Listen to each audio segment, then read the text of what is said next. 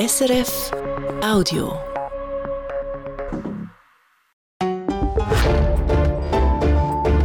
SRF 1 Die Samstagsrundschau mit Dominik Mayer. Fast 100.000 Menschen haben letztes Jahr Schutz bekommen in der Schweiz. Ukrainerinnen vor allem, aber auch wieder mehr Asylsuchende sonst. Die Kantone finden kaum mehr Unterkünfte, Asylrückschaffungen werden schwieriger, die Politik wird unruhig. Wir haben zu reden. Christine Schranen-Burgener, Staatssekretärin für Migration. Willkommen in Samstagsrundschau. Vielen Dank, Herr Mayer. Ich möchte kurz anfangen mit dem furchtbaren Erdbeben in Türkei und Syrien. Türkinnen und Syrer können ja Verwandte in die Schweiz holen, wenn die eben daheim ihre Wohnung verloren haben, wenn die Wohnung zerstört worden ist vom Erdbeben. Und offenbar haben eure Leute jetzt die ersten solchen Visa für die Schweiz ausgestellt. Jawohl, wir haben gestern die ersten zwei ausstellen. Da sind wir sehr froh. Wir haben jetzt noch etwa 40, wo wir wahrscheinlich voraussichtlich auch bald können bewilligen können. Dort fehlt nur noch ein Dokument. Im Gesamten haben wir jetzt 52 Visa gesucht und wir haben natürlich sehr viele Anfragen bekommen, die wir jetzt abgebaut haben. Eben, die Rede war von gegen 2000 Anfragen. Wie viele Visa erwartet ihr da? Am Schluss?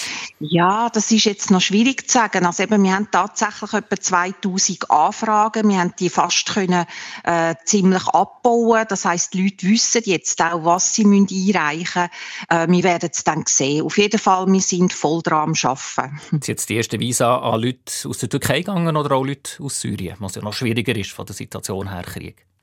Ja, die zwei Visa sind jetzt aus der Türkei, die wir ausgestellt haben, aber eben man kann auch äh, Syrer äh, können einen Antrag stellen.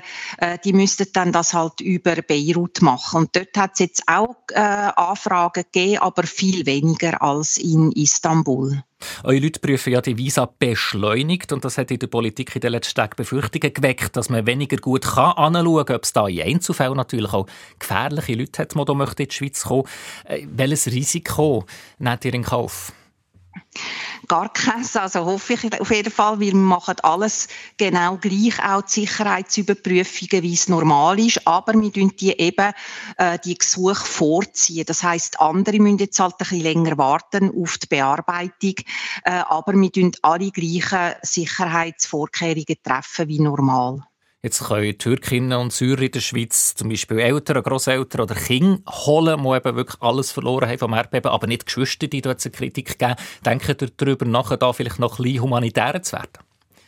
Wir müssen jetzt ein bisschen schauen, was wir für Erfahrungen machen, wie viel das wirklich Gesuch stellen, äh, in welchem Verwandtengrad. Aber äh, der Sinn dahinter war äh, von Anfang an, wir wollen schnell sein für die, für die engsten Verwandten zu holen, also eben die Eltern, Großeltern, Kind und Enkelkind. Und wenn man es jetzt auch noch auf Geschwister ausdehnt hätte, dann äh, gibt es natürlich noch eine längere Lauf, äh, und darum haben wir aus dem Grund. Aber wir tun das laufen laufend überprüfen. Der Visa die gelten 90 Tage für die Schweiz. Aber dass jemand, der alles verloren hat, nach drei Monaten wieder zurückgeht und zurück kann, das ist irgendwie sehr schwer vorstellbar. Wäre es nicht fairer oder vielleicht auch ehrlicher, diesen Leuten, den Angehörigen und vielleicht auch der Bevölkerung zu sagen, dass die Leute auch länger, länger bleiben? Ja, nein, das ist eigentlich, es ist ein Schengen-Visum. Wir müssen uns auch an die Schengen-Regeln halten. Und es soll ja auch sein, dass sie jetzt in der ersten Zeit wieder ein Dach über dem Kopf haben, sich können ein bisschen erholen, dass auch in diesen drei Monaten dann halt auch vor Ort äh, wieder probiert äh, aufgebaut zu werden. Ähm, nein, der Sinn ist wirklich, dass sie dann auch wieder äh, zurückgehen. Also, Frau Schanenburger, man wird die Leute ins Flugzeug setzen, nach drei Monaten die Leute die alles verloren haben? Ja, wir hoffen natürlich, dass in diesen drei Monaten äh, durch auch äh, den Wiederaufbauprozess, wo äh, viele auch mit unterstützen, äh, dass das dort vorwärts geht. Und natürlich tut man jeden Fall wieder einzeln anschauen, aber eben es sind ja nicht äh, Asylgesuche, äh, sondern es ist einfach ein, äh, ein Besuchsvisum. Aber in einem kleinen Nebensatz habe ich gehört, es ist auch möglich, und das ist auch äh, von der rechtlichen Lage her ist auch möglich, dass es in einzelnen Fällen verlängert, dass die Leute doch länger bleiben können. Ja, also man tut immer wieder Gesuche selber dann auch anschauen, das ist klar, aber der Sinn ist, dass sie nach drei Monaten eigentlich gehen. Reden wir über einen anderen grossen Krisenherd über die Ukraine. Ihr selber habt ja nach dem russischen Überfall auf die Ukraine eine Ukrainerin aufgenommen in einer Wohnung von euch. Hättet ihr dann gedacht, Frau Schanenburgener, dass das Ganze so lange wird gehen? Nein, natürlich haben wir auch gehofft, dass es bald Lösungen gibt. Und die Lösungen sind auch jetzt im Moment nicht ersichtlich. Und ja, es, äh, es ist jetzt doch länger gegangen, aber ähm, es geht bei uns immer noch sehr gut. Und ich freue, äh, freue mich auch, dass noch etwa 40 Prozent von allen Ukrainerinnen in der Schweiz äh, noch äh, privat untergebracht sind. Also die, wir spüren immer noch große Solidarität und da möchte ich der Schweizer Bevölkerung sehr danken. Was eure Chefin bis Ende Jahr, also die Bundesrätin Karin Keller-Sutter, die jetzt ja gewechselt hat, das Departement, immer wieder gesagt hat, in all diesen Kriegsmonaten, der Status, dass sie klar orientiert Richtung Rückkehr in die Ukraine. Jetzt nach einem Jahr wäre es nicht ehrlicher und offener, einfach zu sagen, sehr viel von diesen 10.000 Ukrainer, die bleiben wahrscheinlich in der Schweiz. Es ist ein rückkehrorientierter Status, eben gerade äh, ausgerichtet auf eine Kriegssituation. Und alle Umfragen, die wir bis jetzt gemacht haben, äh, deuten darauf hin, dass die, die allermeisten wollen zurück. Und das spüre ich auch in den eigenen Gesprächen mit den Ukrainerinnen. Ähm, auch die Person, die wir aufgenommen haben, ist jetzt gerade erst kürzlich 15 Tage zurück äh, zu äh, den Eltern zu sehen. Sie ist zurückgekommen und hat mir gesagt, sie will immer noch äh, zurück in ihr Land, auch wenn sie sieht, dass jetzt alles so zerstört ist. Also die Leute äh, äh, sind ja nicht gegangen, äh, um bei uns ein Asylgesuch zu stellen und zum bleiben, sondern sie sind vor Bomben geflüchtet und sie wollen, haben vorher ein, ein gutes Leben gehabt. Sie wollen äh, eigentlich eigentlich zurück. Ich habe mit verschiedenen Regierungsräten in den Kantonen geredet, die ja direkt auch mit den Flüchtlingen zu tun haben. Alle erwarten, dass viele von diesen Leuten am Schluss bleiben. Und sie sagen, ehrlicher sein heisst, jetzt mehr machen, für die Leute hier zu integrieren. Die sehen das mhm. anders. Ja, also wir wollen äh, trotzdem eine Integration anbringen. Das heißt, dass sie eben erwerbstätig sind. Einerseits, weil das für die betroffene Person besser ist. Sie fühlen sich dann auch äh, nicht so unnütz oder einfach zu warten und, und in der Wohnung äh, auf, aufs äh, iPhone zu schauen und was alles in der Ukraine passiert, sondern es tut ihnen auch äh, äh, moralisch besser, wenn sie beschäftigt sind. Dann aber auch natürlich auch für Kantone, dass die Sozialhilfe entlastet wird. Und darum haben wir ja äh, relativ rasch entschieden, auch eine Integrationspauschale zu geben. Das heißt, das sind 3000 Franken für Sprachkurs, die wir jetzt noch einmal verlängert haben für das nächste Jahr. Aber das ist weniger als für andere Geflüchtete wegen dem Sonderstatus. Der Druck ist auch weniger für die Leute und die Unterstützung ist weniger, Jobcoachings und so weiter. 15 Prozent von der Ukraine, die arbeiten im Moment. Und ich weiss, dass bei euch, dir selber und eure Leute, mehr Erwerbsquote erwartet hätten. Ja, ähm, man muss aber auch sagen, es ist eigentlich nicht weniger, als man den anderen gibt, äh, weil äh, den anderen gibt man 18'000 verteilt auf die Integrationspauschale 18'000 Franken, aber eben, das braucht es ja vor allem in den ersten Monaten, in den ersten Jahren. Jetzt im Moment geht ihr weniger den Kanton für diesen Leuten zu helfen, Jobcoaching, Weiterbildungen, das ist weniger. Ja, es ist aber äh, prozentual ist es das Gleiche. Nur eben gewisse Kantone haben gesagt, sie hätten gerade am Anfang ein bisschen mehr wählen. Aber da muss man auch sehen, die Ukraine Ukrainerinnen haben ein relativ hohes Bildungsniveau. Ähm, aber das Problem ist halt eben auch noch, das sind ja Frauen, die allein sind mit Kind und Kinderbetreuung ist halt auch ein Problem. Und da ähm, tun wir auch äh, hoffen, dass dann die Arbeitgeber da auch ein bisschen innovativ sind. Ich habe von gewissen gehört, die stellen zum Beispiel zwei Ukrainerinnen ein und noch eine dritte, die dann auf Kind schaut. Äh, und da muss man halt äh, wirklich ein bisschen flexibel sein. Aber wir sind mit den Sozialpartnern in Kontakt. Ich, wir haben ja eine Arbeitsgruppe ins Leben gerufen, wo wir ständig probieren, äh, das noch zu fördern. Und wenn man es vergleicht, auch mit den anderen Gru äh, Gruppen, also vorläufig aufgenommen und Flüchtlingen, äh, ist 15 Prozent eigentlich gar nicht so schlecht nach einem Jahr. Gut, muss man sagen, das dass die Leute mal eine bessere Ausbildung haben, die Ukrainer, als eben der Schnitt von anderen Geflüchteten. Sie haben genau. von Anfang an dürfen arbeiten, haben vielleicht weniger kulturelle Hürden. Ich möchte das ein bisschen relativieren, was ihr sagt, wenn das positiv darstellen weil ein Vergleich von der OECD-Organisation für wirtschaftliche Zusammenarbeit sagt, dass zum Beispiel Holland oder Großbritannien viel mehr von den Ukrainern inzwischen einen Job gefunden haben. Also es ist auch ein Schweizer Problem. Mhm. Also ich bin vor zwei Wochen in Holland und ich habe mich das eben auch ein bisschen anschauen und das muss man dann doch wieder ein bisschen relativieren. In Holland geben sie zwar an 46 Prozent, aber die meisten äh, haben äh, befristete Stellen oder ein kleineres Pensum. Bei uns sind im Schnitt die Leute, die arbeiten, haben 70 Prozent Pensum. Aber immerhin, und, wenn mehr Leute wenigstens halt mit kleinen Pensen arbeiten, ist auch wichtig, oder, dass die Leute hier ankommen. Natürlich, ja, darum, ich, ich hätte auch gern, oder, dass mehr würden bei uns äh, erwerbstätig sein, das ist ganz klar. Und wir, wir, wir sind da wirklich dran, um das weiter zu fördern, ähm, aber äh, bei zum Beispiel in gewissen Ländern ist es halt auch von der Sprache her einfacher, jetzt zum Beispiel gerade in Holland reden viele Leute Englisch. Und in der Schweiz, wenn die Arbeitgeber eben vielleicht äh, haben nicht so Englischkenntnis oder haben auch nicht das Publikum, das gut Englisch kann, kann. Oder zum Beispiel in Polen, wo die Sprache sehr mhm. ähnlich ist. Das ist halt einfach einfacher als bei uns, wo man Deutsch äh, praktisch voraussetzt oder eben Französisch mhm. oder Italienisch. Der hat Arbeitgeber erwähnt. Mir hat der Präsident vom Arbeitgeberverband vor ein paar Monaten schon gesagt, schaut, ähm, wir müssen Garantien haben. Zum Beispiel, dass wenn wir jemanden anstellen, dass die Ukrainerin mindestens ein Jahr darf bleiben, da wären ihr wieder gefordert. Solche Garantien gebt ihr mhm. nicht. Die, immer auf die virtuelle oder die mögliche, aber ich meine, offenbar wenig realistische Rückkehr her pochen. Mhm. Also wir ermuntern eigentlich sogar, also dass an die Arbeitgeber, ja bitte tun sie einstellen, sogar auch Lehrstellen geben, weil der Krieg wird jetzt morgen noch nicht vorbei sein und selbst dann, wir haben jetzt gerade ein 44-seitiges Papier erarbeitet für die Rückkehr, was das dann bedeutet und haben dort auch verschiedene Optionen, dass dann zum Beispiel jemand die Lehrstelle noch fertig machen kann. Was könnt ihr das äh, schon garantieren?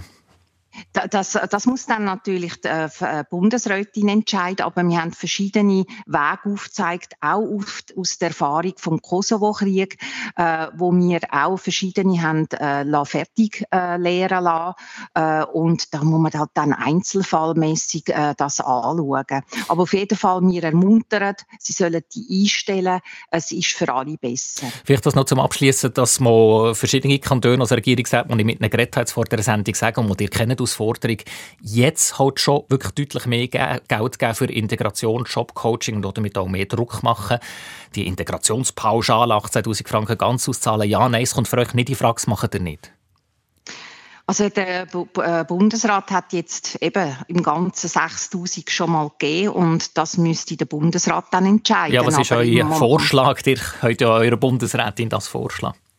Im Moment lassen wir es einmal so, dass wir die 3000 pro Jahr geben. Ähm, eben gerade aus den Gründen, weil sie sich schneller können integrieren als andere. Und es ist der gleiche Betrag gesamthaft, oder? Und wenn, wenn es halt dann fünf Jahre bleiben würde äh, oder sechs Jahre, dann äh, wäre das wieder der gleiche Betrag. Also, dass ja bürgerliche Regierungsrat nicht zufrieden, wenn sie das jetzt hören. Ich möchte noch eine Forderung von einem Hilfswerk aufgreifen. Die sagen, hat die gleiche Beurteilung wie viele Regierungsräte, dass sehr viele den Ukrainerinnen am Schluss hier bleiben, auch wenn sie Wurzeln schlönen, natürlich Job finden. Und sie sagen, wir sollen nach zwei Jahren diesen Leuten schon eine Aufenthaltsbewilligung, ein sogenanntes B-Ausweis geben, statt wie das jetzt geplant wäre, nach fünf Jahren, wenn dann noch Krieg wäre. Solche Gedanken, da seid ihr nicht, nicht offen für so eine Diskussion, nach zwei Jahren den Leuten schon den Aufenthalt geben. Ja, wir müssen uns auch ein bisschen orientieren, was alle anderen äh, Schengen-Staaten machen, also im, im EU-Raum. Und wenn das niemand macht, hätten wir einen, quasi einen Pull-Faktor, oder? Also dann würden da ganz viele, äh, wo einen S-Status, also einen, einen, einen ähnlichen Status... Der Schutzstatus für die Ukrainer, ja. Genau, würden dann natürlich auch zu uns kommen. Also wir müssen uns wirklich auch ein bisschen orientieren, was die anderen machen und darum bin ich auch ständig im Kontakt mit der EU. Was interessant ist, die bremsen jetzt hier bei Schritt mal eben stärker Richtung Bleiberecht gehen oder auch mehr Geld jetzt für die Integration. Aber für Konsequenzen bei dieser Haltung müsstet ihr doch jetzt auch mehr machen. Kann man dafür sein oder dagegen für die Rückkehr, zum Beispiel in die Westukraine, wo die Front sehr weit weg ist, wo die Leute ja auch Besuche machen wieder daheim. Aber da hört man ja auch nichts, zum Beispiel von Rückkehrprogramm. Seid ihr nicht so Nein, konsequent? Do, doch, weil ähm, ich bin, wir sind konsequent mit, äh, konsequent mit dem Schutz. Das heißt, wenn wir sie würden in, in Westen von der Ukraine zurückbringen, hätten sie den Schutz eben nicht. Wir, wir, hören, wir tun ja jeden Tag die Analysen lesen äh, und es gibt auch jeden Tag Beschüsse äh, im Westen vom Land. Es ist nie nicht sicher. Da äh, rede ich auch mit der ukrainischen Regierung zusammen. Ich habe mal den, den Staatssekretär getroffen äh, von der Ukraine und er hat mir auch bestätigt, das ist nie nicht sicher genug und darum, ähm, wir wären auch die Einzigen, die das machen im EU-Raum. Die Staatssekretärin für Migration ist mein Gast. Christine Schranenburgener ist beruflich zu Athen. Wir nehmen das Gespräch darum am Samstagmorgen über eine Leitung auf. Frau Schranenburgener, Ihr habt seit Januar eine neue Chefin, die SP-Bundesrätin Elisabeth Baumschneider. Was ist anders als mit der Karin Keller-Sutter? Eigentlich äh, nicht viel. Also ich bin mir auch gewöhnt an die Wechsel. Ich bin äh, jetzt schon über 30, 32 Jahre in der Bundesverwaltung tätig. Da äh, muss, muss, man immer wieder äh, mit Wechsel rechnen. Äh, wir haben ein Asylgesetz, das müssen wir umsetzen und ähm, ja, das, äh, wir machen das weiter. Jetzt habt ihr selber auch einen SP-Hintergrund, so wie die Bundesrätin, die neue Chefin ist. In einem Punkt hat ja die neue SP-Bundesrätin schon probiert, den Kurs ein bisschen zu ändern. Sie möchte das Aufnahmeprogramm wieder aufnehmen für Flüchtlinge, die die Schweiz direkt aus den Krisenregionen ins Land holt. Sie vor allem Familien oder Flüchtlinge, die krank sind, also dass die direkt dürfen kommen und bleiben. Die Kantone haben das aber jetzt abgelehnt. Sie möchten das noch nicht, dass man die Aufnahme wieder aufnimmt. Ist das geschickt gewesen, so kurz nach dem Amtsantritt probieren? Probieren, eben doch ein bisschen Kurs zu ändern. Ja, wir haben das halt eben schon im Dezember, die Sistierung, äh, entschieden, oder? Und äh, man muss einfach auch sehen, das sind wirklich die verletzlichsten Flüchtlinge, die darauf warten, einen Platz zu bekommen. Äh, wir tun an drei Orten solche Personen auslesen, die das UNHCR als äh, Flüchtling bezeichnet hat schon. Das ist in äh, Istanbul, in Beirut und in Kairo. Und das dauert ja einmal. Also man muss die äh, vor Ort interviewen mit einem Team von, von mir, äh, wo dann von Bern dort angeht und auch mit einer Ärztin, weil wir wollen wirklich die nehmen, die äh, sonst fast keine Chance haben und das sind auch vor allem Frauen. Wir haben jetzt viele afghanische und syrische Frauen aufgenommen, wo zum Beispiel auch äh, gar nicht mehr können weiter äh, reisen aus ihrer verletzlichen Situation heraus. Und darum äh, finde ich die Frage gerechtfertigt, oder, zum Fragen, wenn wir das jetzt wieder aufnehmen, weil es sowieso ein paar Monate dauert, bis sie dann auch bei uns ankommen. Jetzt sagen Kantone nein, weil einfach wir haben keine Kapazitäten, dass die Leute mal sehr viel Betreuung brauchen. Wir suchen jetzt schon Händeringen nach Unterkünften.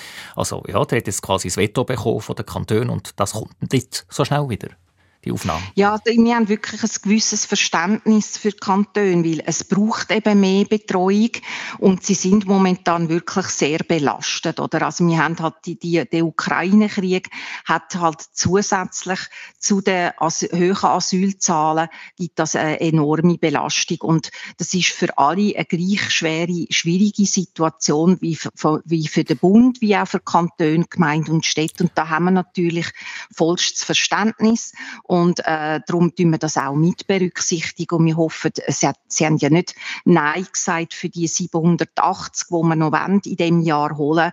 Dann tun wir es halt äh, später nochmal anschauen. Gut, was alle sagen, ist, dass es nicht mehr realistisch ist, dass wir das Ziel, eben 780 oder fast 1000 Menschen noch das Jahr zu holen, das der Bundesrat vorgeht, das ist nicht mehr realistisch, dass die Aufnahme noch das Jahr funktioniert. Ja, und sonst müssen wir halt dann auch diskutieren, ob wir halt die restliche Zahl, wenn es, sagen wir noch, etwa am Schluss noch 300 äh, quasi übrig bleiben, dass man die wird ins neue Programm dann überführen, so wie wir es auch zu Corona-Zeiten gemacht haben. Dort haben wir 220 äh, übergeführt ins nächste Programm. Und das nächste Programm ist dann äh, 24, 25 und dort würden wir 1600 wie schon die letzten zwei Jahre planen. Das sagen ihr jetzt schon, dass ihr das im Bundesrat möchtet bringen, obwohl Kantone, das habe ich jetzt auch in den Gesprächen gehört, sehr skeptisch sind, ob man weiterhin so viele Leute in den nächsten zwei Jahren aufnehmen kann. Obwohl Wahljahr ist, wahrscheinlich die SVP noch, noch gerade so darauf warten, das zu kritisieren, jetzt in dieser Asylsituation noch 1600 Flüchtlinge mehr aufnehmen, die sind entschlossen. Ja, weil wir haben ja das äh, die letzten vier Jahre auch so gemacht, Je, äh, also 1600 im Zweijahresprogramm. Äh, wir haben jetzt gerade die letzten zwei Wochen äh, Sitzungen gehabt mit der Sicherheitspolitischen Kommission im Nationalrat und im Ständerat und dort ist äh, kein Nein gekommen. Wir haben es diskutiert, auch kritisch, aber ähm, es ist nicht ein, ein Nein und wir werden das im Mai den Bundesrat bringen. Reden wir über die Asylsituation hier im Land, Frau Schanenburgener. Ihr erwartet das Jahr mehr Asylgesuche als letztes Jahr, so die offizielle Prognose. Schon jetzt fehlt es ja überall an Unterkünften, an Wohnungen und vor allem an Fachpersonen, Betreuerinnen für all die Menschen. Kann das sein, dass man an einen Punkt kommen, wo Leute in der Schweiz äh, Asylsuchende ohne Dach über dem Kopf tasten? Ja, das hoffe ich natürlich nicht. Also unsere Prognose ist zwar relativ hoch mit 30.000 für das Jahr, hoffen zwar auch immer noch, dass es nicht so eintrifft, aber wir müssen einfach gut vorbereitet sein. Und darum äh, habe ich jetzt auch intern beim SEM haben wir äh, Diskussionen gehabt und auf Papier gebracht Pläne, was wir noch für Massnahmen weitere können um, äh, also vorbereiten. Und ich habe auch dem Montag wieder erneut ein Gespräch äh, mit dem dem Armeechef Süssli, äh, wo wir schauen, was für Möglichkeiten noch bestehen. Ich möchte euch Ja-Nein-Fragen stellen zu sehr konkreten Fragen, die sich sehr viele Asylbehörden im Moment müssen stellen. Bitte die Antwort nur mit Ja-Nein. Erste Frage. Kann man Familien mit Kindern zumuten, wochenlang ihre Zivilschutzanlage müssen zu leben? Kommt darauf an. es ist ein Fakt im Moment, oder? In vielen Gemeinden.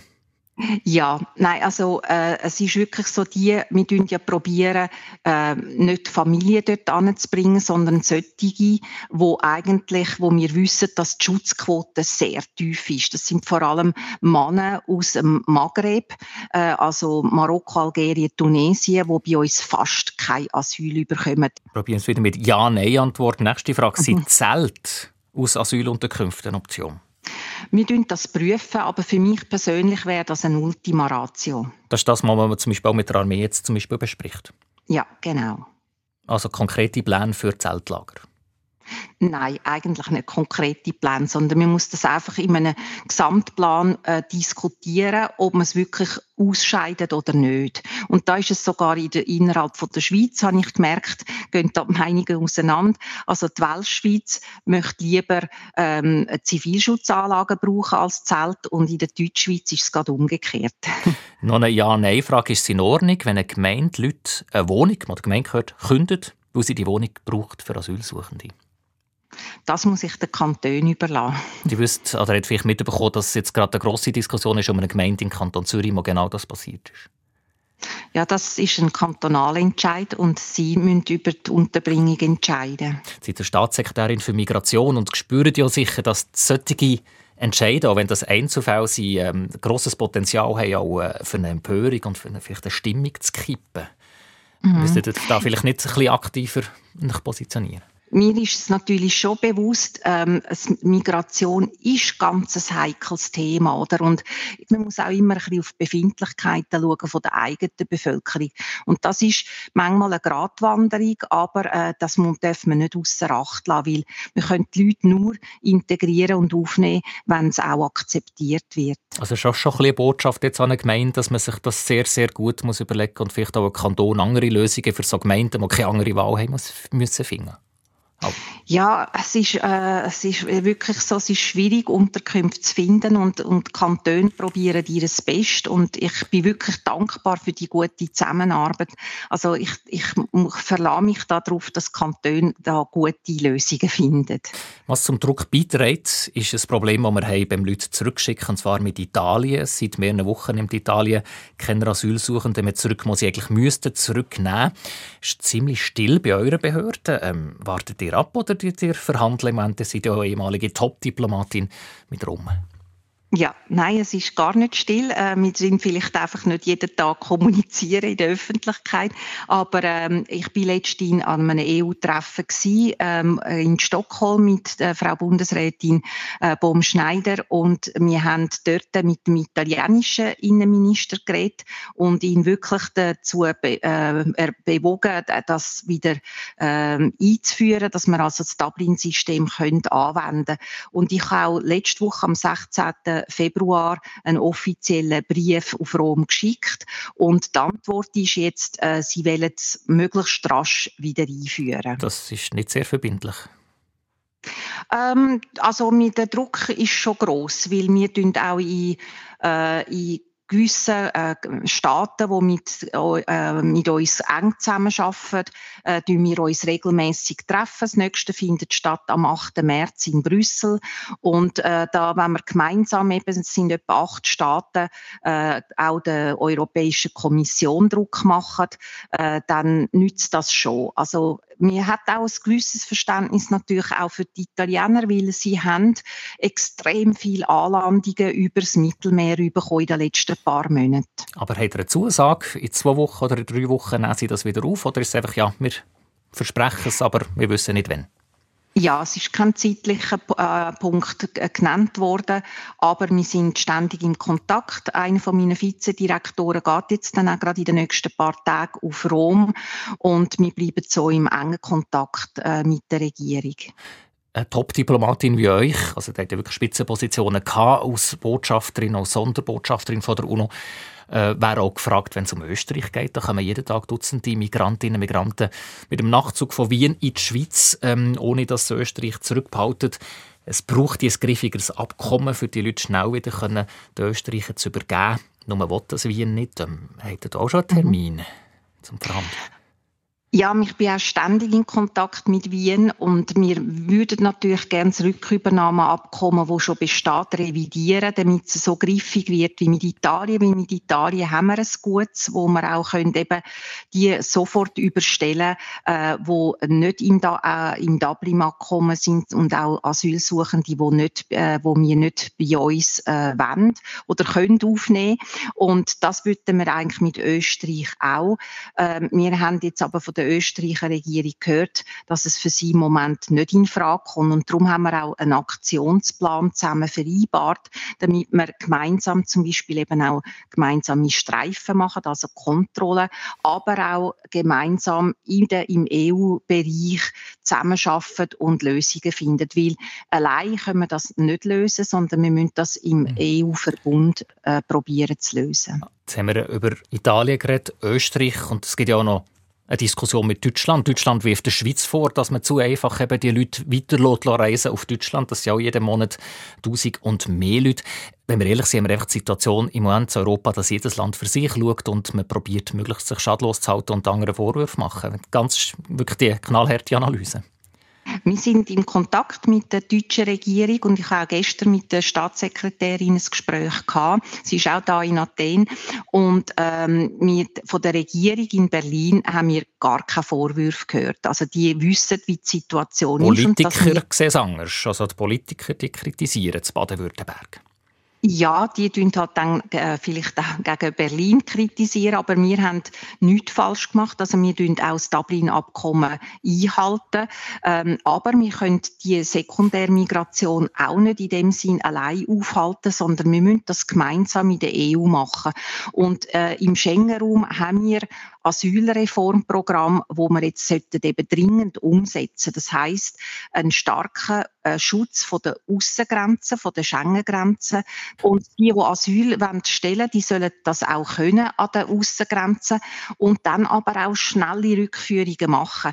Jetzt hat es aber eben solche Staaten, die an den Außengrenzen sind, also wie Ungarn zum Beispiel, die trauen halt dem Asylreform nicht, weil sie das Gefühl haben, am Schluss müssen sie alles selber machen, aber Solidarität bleibt auf der Strecke. Was Schengen jetzt schon zulassen, etwas, was eigentlich Politikerinnen und Politiker von rechts hier fordern, dass man Grenzkontrollen machen könnte. Und jetzt mal sagen, in dieser Situation müssen wir unsere Grenzen besser schützen, dass nicht einfach Leute so, die nicht dürften in die Schweiz weiterkommen, aus den Nachbarländern kommen.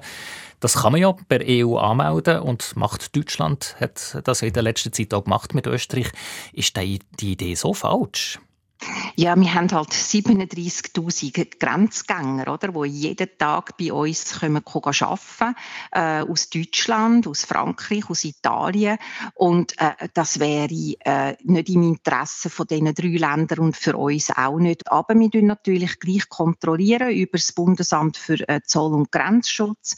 Äh, und die tun dann auch äh, den Leuten, die illegal eintreten, ähm, dann tun sie Verfügung erstellen, dass sie das Land verlassen müssen. Und dann kommt SEM zum Spiel, dann tun wir eine Einreisesperre verhängen. Christine Schanenburger, machen wir hier den Punkt. Ich sage Merci auf Athen. Samstagmittag habt ihr noch Zeit für einen Stadtbummel, Kultur, Akropolis oder nur arbeiten? Ja, vielleicht ganz kurz, aber ich muss dann auch wieder arbeiten, weil wir haben dann am, im, am Montag wieder eine EU-Sitzung und darum, ähm, ja, es läuft recht viel. Es läuft viel in der Asylpolitik, im Asylwesen. Danke vielmals, dass Sie Gast waren in der Samstagsrundschau. Danke Ihnen.